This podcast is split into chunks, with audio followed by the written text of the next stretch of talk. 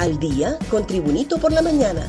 A continuación, la actualidad informativa nacional e internacional este 15 de julio del 2022.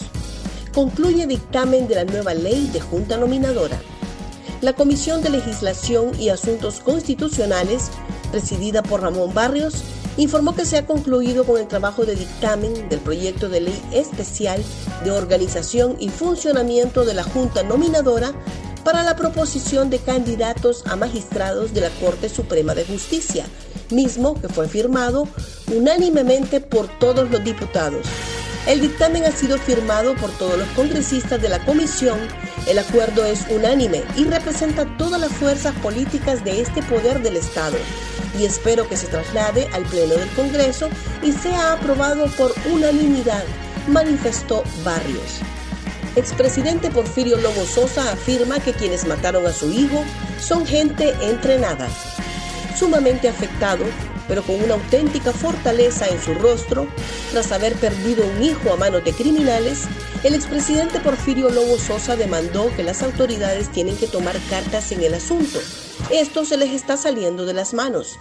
Tienen que poner orden. Agregó que su hijo y demás jóvenes fueron atacados por un comando policial falso.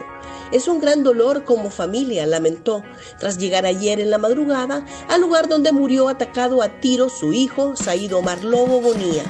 A continuación planteó que no sé qué está sucediendo, pero lo que sí sé es que la gente que cometió este asesinato son gente bastante entrenada, no son novatos. Hay más nombres en lista Angels. El Departamento de Estado de los Estados Unidos publicó una nueva lista Angel, en donde figuran 15 hondureños. En el documento también son mencionadas personas de Guatemala, Nicaragua y El Salvador. Por Honduras se menciona a Jarvis Edulfo Herrera Carballo, Elmer Giovanni Ordóñez Espinal, Russell Antonio Tomé Flores, Claudia Yamilia Noriega, David Eduardo Ortiz Handal, Carol Vanessa Alvarado Izaguirre, Enrique Alberto Flores Lanza, Juan Ramón Maradiaga, Edgardo Antonio Casaña Mejía, Roberto David Castillo Mejía, Carlos Josué Romero Puerto, Carlos Josué Monte Rodríguez, Gonzalo Molina Solórzano, Juan Carlos El Tigre Bonía, y Javier Rodolfo Pastor Vázquez. Más noticias nacionales con Tribunito por la Mañana. Congreso Nacional aprueba nueva prórroga para reclamar placa vehicular. El Congreso Nacional aprobó el jueves una nueva prórroga de 90 días para el transporte público y de 40 para vehículos particulares para reclamar las nuevas placas vehiculares.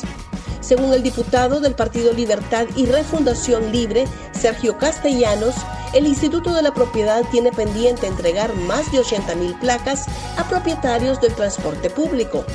Por tal razón, se amplía por 90 días hábiles el periodo para que los dueños de unidades de transporte público y de alquiler obtengan las nuevas placas.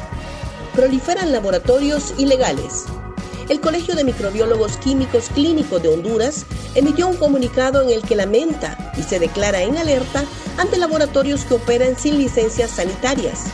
Los microbiólogos anuncian que se declaran en alerta e invitan a todos los laboratorios clínicos a nivel nacional que aún no cumplen con estas disposiciones a que se pongan al día para dar cumplimiento a las leyes establecidas y garantizar de esta manera la salud del pueblo hondureño. Gracias por tu atención. Tribunito por la Mañana te invita a estar atento a su próximo boletín informativo.